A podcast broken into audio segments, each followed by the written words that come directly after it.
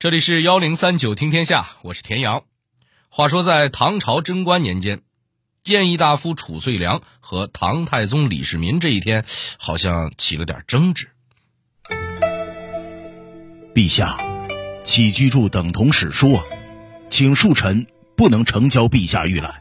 哎，注中所记的都是朕的言行，朕取来一观，于卿也并无大碍吧？若有过失，朕必会公自内省。自上古三代至今，从未有国君亲自翻看史书之先例啊！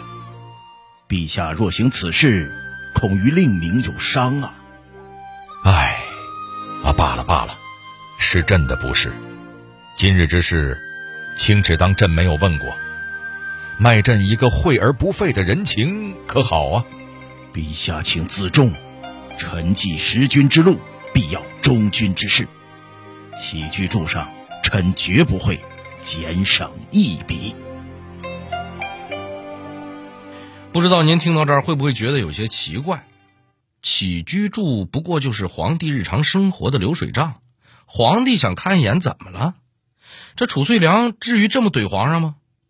要知道，被怼的这位还是个连杀死亲兄弟都不手软的主啊！更离谱的是，这李世民怎么还真就怕了他？如果我跟您说，褚遂良担任的这个官历朝历代的皇帝都怕极了，您信吗？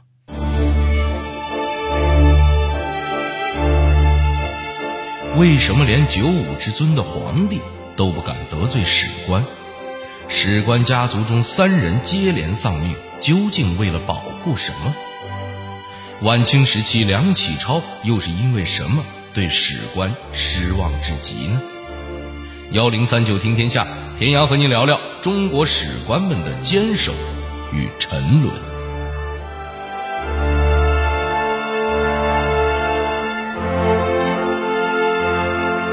今儿咱这故事得先从宋太祖赵匡胤说起。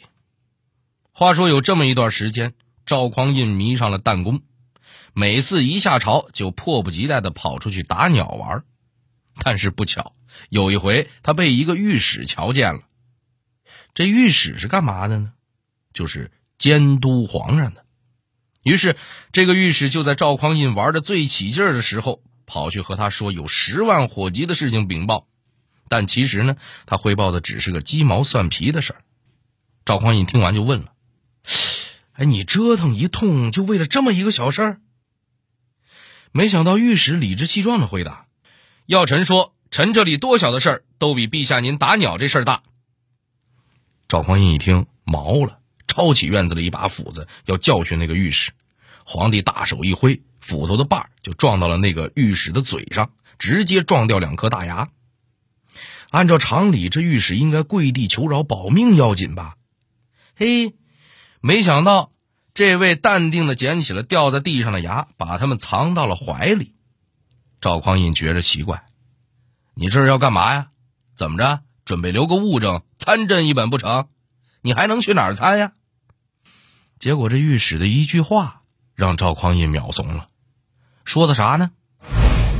臣到哪儿都参不了皇上，但是会有史官记下今天发生的事情。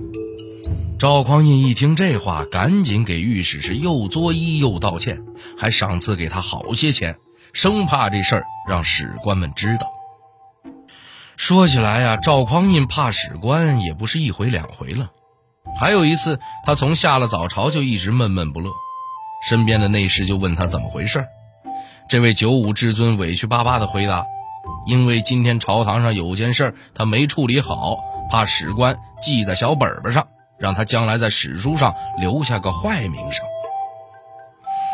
那位说了，皇帝天下的事儿都能管，史书就一本薄薄的册子，他管不了吗？我跟您说呀，还真管不了。按照传统，皇帝不能翻看当代史，这个当代史呢，就包括皇帝行为起居的一切记录。这样做呢，一来是防止史官不敢说真话。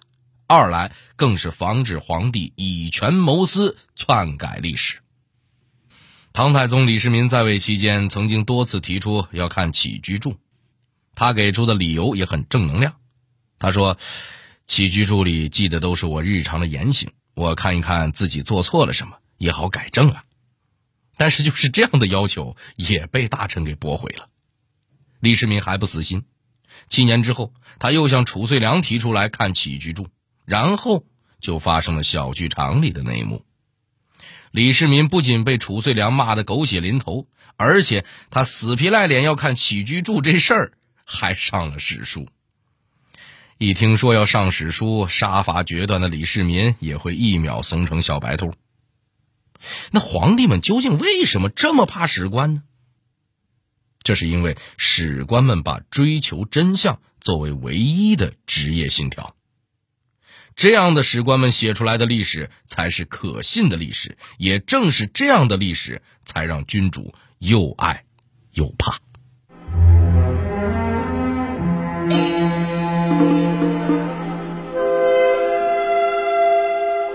然而，为了记录真相，史官们往往要承受来自各方面的巨大压力。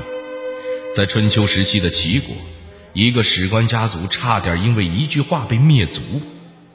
这是怎么一回事呢？齐国有个大夫名叫崔杼，这个人呢是个大权臣，他执政的时候非常的强硬蛮横。有一次，他随便找个由头就把齐国的庄公给杀掉了。臣子杀国君，这可是大事儿。齐国的史官立马就把这件事情记了下来。而当“崔杼弑其君”这句话传到崔杼耳朵里的时候，饶是他再嚣张跋扈，也有点慌了。所谓“弑”，指的就是臣子杀皇帝、儿子杀老子这样大不敬的事儿。不提别的，光是“弑君”这俩字儿，就能给他留下个千古骂名。于是呢，崔杼就把史官找来商量，问能不能改一改这个记录。比如把庄公改成暴毙而死什么的，然而史官直接拒绝了他。崔杼一想，软的不行，那就来硬的，他就威胁史官说：“如果不重新写这段历史，就要把你杀掉。”然而史官却丝毫不受他威胁，崔杼一怒之下，还真把他给杀了。没想到这个史官死了之后呢，他的弟弟继承了史官的职位，继续写下了“崔杼弑齐君”这句话。崔杼这个气呀，行，你敢写我就敢杀。就这样，他一连杀了这史官家族里的三个人。可到了第四个人接手工作之后，还是坚定的在史书上写下了“崔杼弑齐君”。齐国另一个史官听说了这件事，立马拖家带口，抱着竹简跑到崔杼面前，意思很明确：你崔杼要是把这个史官的家族杀光了，我们家族就顶上。反正“崔杼弑齐君”这五个字，你一个字也甭想动。无奈之下，崔杼只好放弃。也正是从这个时候起，史官和史书的权威地位。就奠定了下来。论起最好的继承了史官精神的，那就非汉代司马迁莫属了。司马迁的《史记》里不仅记录了三皇五帝的远古历史，更记录了他身边的当代史。拿汉武帝来说，一提起他，您可能最先想到的电视剧《大汉天子》里面那个高坐明堂、正义凛然的皇上。但是在《史记》里，汉武帝的形象就没那么完美了。司马迁写道：“汉武帝到处打仗，今儿往西打，明儿往北打，几场仗打下来，就败光了汉代文帝和景帝攒下来的家底儿，让老百姓的日子过得很苦。”总是记录这些真实负面的东西，司马迁不仅让汉武帝很生气，甚至也得不到同僚的理解。当时有人就说，《史记》里写的东西全是瞎胡诌的。好在司马迁顶住了压力，《史记》这本书也最终成为了后世史官们相继模仿的范文。然而，也有些史官就没什么职业操守了。离司马迁时代不久的魏晋南北朝时期，就有一个非常没有下限的家伙，他叫魏收，是负责修北魏历史的。他曾经在公开场合大放厥词的说：“我手里这杆笔，要把你写成忠臣，你就是万古流芳；要把你写成大奸大恶，你就千千万万年的留在了历史的耻辱柱上。看你们谁敢得罪我？”您听听，史官的责任到他这儿，竟成了耀武扬威的工具。幸好，当时的史官们还是有原则的。魏收的魏书一出来，就遭到了群嘲，史官们纷纷说这本书污浊不堪，完全不值得一读。魏收自个儿也没在历史上留下什么好名声。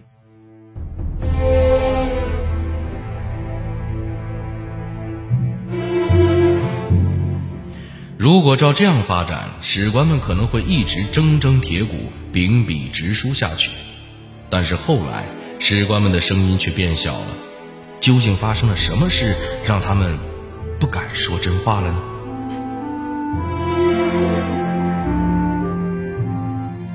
故事开始于北魏的一个叫崔浩的史官，虽然都是记录北魏历史，他和不要脸的魏收却完全是俩人。他从小就梦想着成为像司马迁一样的人物。当时北魏皇帝拓跋焘命令他写史书。还特意叮嘱他要好好的写。崔浩非常单纯啊，完全没想到这话有别的深意，于是他就当起了北魏司马迁，一五一十的把拓跋氏入侵和屠杀的历史都写了出来，甚至还把这部史书刻成了一个石碑，方便老百姓观看。在写历史这件事上，汉武帝不和司马迁计较，不代表拓跋焘会放过崔浩。拓跋焘一怒之下，不仅把崔浩关进了大狱，还让几十个狱卒轮流在他头上大小便。即便这样，他还觉得不解恨，便把怒气转移到了史官这个群体头上。崔浩案牵连进去的史官数以千计，其中很多人都被满门抄斩。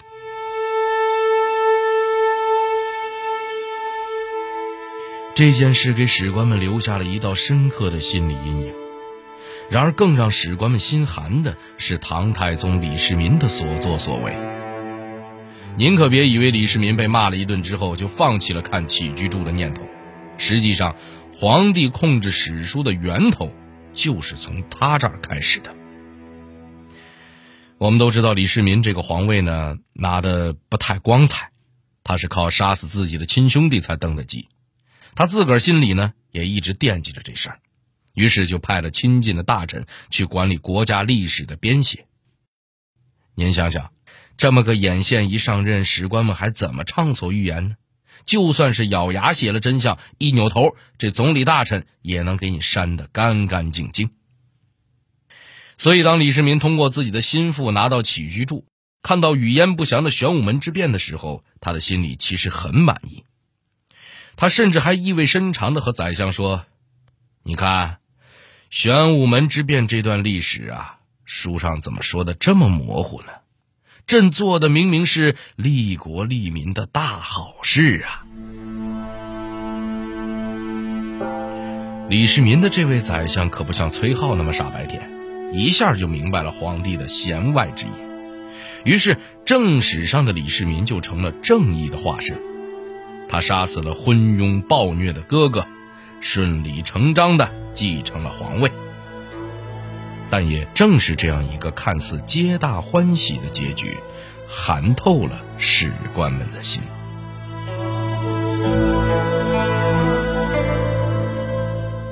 大约两百年之后，唐文宗向大臣魏摩要起居注看，但是魏摩没给。他对文宗说：“我愿意学习褚遂良的精神，坚决不给您看起居注。”您也要学习唐太宗。然而文宗却淡淡的回了他一句：“其实，你之前的史官都是让看的。”就这么一句话，完全击碎了魏魔的价值观。他不由得发自内心的问：“为什么会这样呢？圣贤书里的那些好史官，他们都去哪儿了呢？”其实早在魏魔之前，史官行业就已经江河日下了。大文豪韩愈曾经也想做个史官，但最终还是放弃了。那时候想在一众史官里找到一个良心人物，实在是比沙里淘金还难。唐朝之后，历史的滚滚流沙里，真的淘不出一点金子了吗？史官们的记录又变成了什么样呢？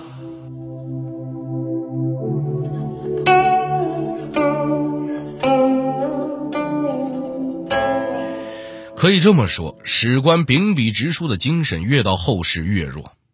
到了清朝，他们甚至成了摆设，因为清朝的皇帝根本就不把史官当人，只把他们当成听话的政治工具。在清朝，皇帝要是准备写本史书，得走什么程序呢？皇上先想，今天修个什么史书呢？嗯，得先确立一个指导思想，不如就叫复兴理学吧。有了思想纲领呢，就该布置结构了。嗯，就分别叫本纪、表、志和列传吧。最后呢，皇上又开始想了，哪个大臣又听话、嘴又严呢？哪个大臣的字儿好看呢？哎，张廷玉不错，行，就他了。说出来您可别不信，《明史》就是这么写出来的。这整个流程里，大臣别说追求历史真相，他们从看什么史料到用什么字体，都是被规定好的。而且这些大臣还要定期向皇帝汇报进度，随时准备接受审查与盘问。清朝官方的历史文件里，只有《起居注》号称不能给皇帝看，但实际上呢，《起居注》早就失去了它本来的作用。从雍正皇帝开始，《起居注》作为小史书的历史使命就结束了，它摇身一变成了圣旨摘抄本。向皇帝一气之下打掉御史两颗牙这种事儿，根本不可能出现在起居注里，所以对皇帝来说，看不看起居注也就变得无所谓了。说实话，清朝史官的内心啊，其实是很矛盾、很扭曲的。一方面呢，他们读的圣贤书告诉他们要不畏强权，用手里的笔写出世界的真。另一方面呢，他们在皇帝的控制下，不得不阿谀奉承，把皇帝的好处吹到天上去。这样的作品，被后人形象的叫做“哈巴狗史学”。到了晚清，著名的政治家梁启超开始回忆以前的史官。过去的史官是何等精神，不怕你奸臣炙手可热。他偏要逆龙鳞捋虎须，这样的史官，社会都要维护他。这样的史官，好的政治家不愿侵犯，坏的政治家侵犯不了。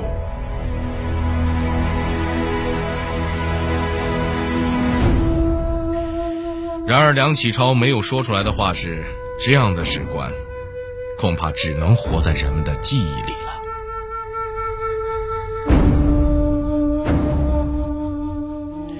好了，这里是幺零三九听天下，我是田阳。最后，代表节目编辑高婷婷、程涵，小剧场配音郭伟、赵亮、张帆、陈光，感谢您的收听。另外，如果您想和我们交流互动，收听往期节目，欢迎您关注新浪微博和微信公众号幺零三九听天下。